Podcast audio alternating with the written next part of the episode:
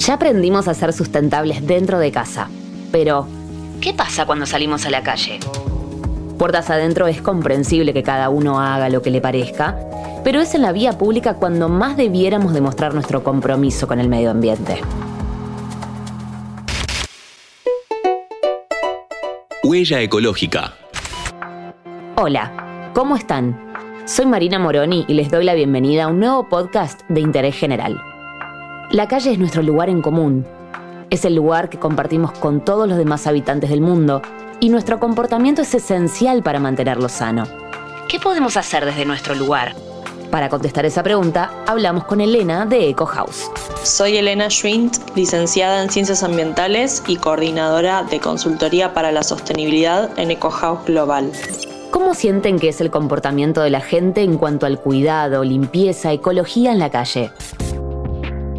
Bueno, yo voy a hablar de, la situación de la ciudad de Buenos Aires porque es donde, donde vivo, pero hay de todo, yo creo que hay de todo. Hay gente que, se nota que no, le importa o que no, entiende la importancia de, bueno, de cuidar el ambiente y, hay gente que sí se nota que, que con el tiempo se fue nada, se fue haciendo más consciente de, lo que implica o que no, no le gusta ver una ciudad sucia, no sé si será tanto por una causa ecológica o ambiental. Pero bueno, yo creo que en comparación a, mis recuerdos de hace 10, 15 años, han habido muchas mejoras, ¿sí? creo que la gente está un poco más involucrada, se está hablando muchísimo más de, del tema, de los problemas ambientales en general y eso implica también lo que tiene que ver con la limpieza de nuestra ciudad. En la ciudad todos los días podemos ver gente automatizada tirando basura al piso. Total, después vienen los barrenderos. ¿Por qué ese pensamiento está mal?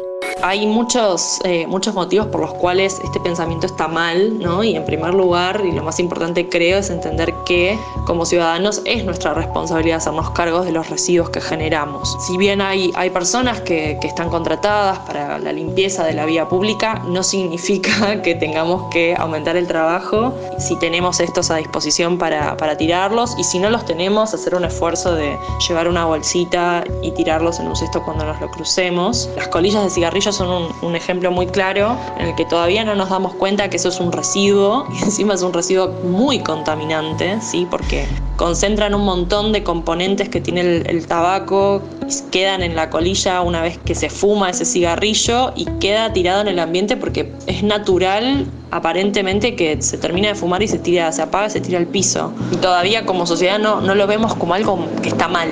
Entonces, bueno, sí, es algo muy importante trabajar en los próximos años, eh, porque bueno, si vos te salís a caminar por la calle y te quedás mirando al piso, contando la cantidad de colillas que te cruzas en una sola cuadra, es realmente impresionante. ¿Qué otras recomendaciones nos das para que tengamos el mejor comportamiento ambiental posible en nuestra salida a la calle? Siempre está bueno pensar en las tres R's para ser más sostenibles, reducir, reutilizar y reciclar.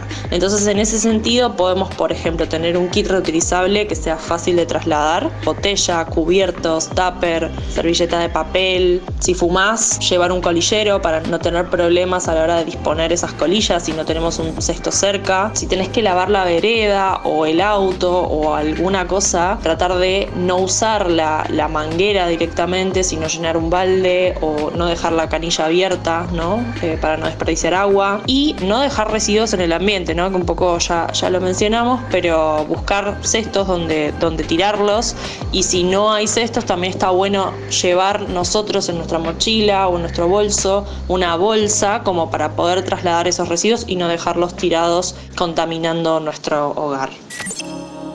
Nuestro hogar, nuestro planeta, nuestra casa adentro y afuera.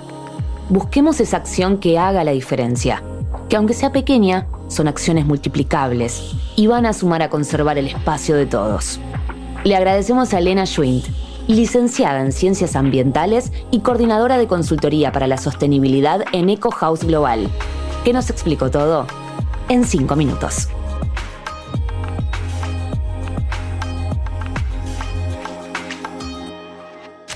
Este episodio fue una producción de Interés General Podcast.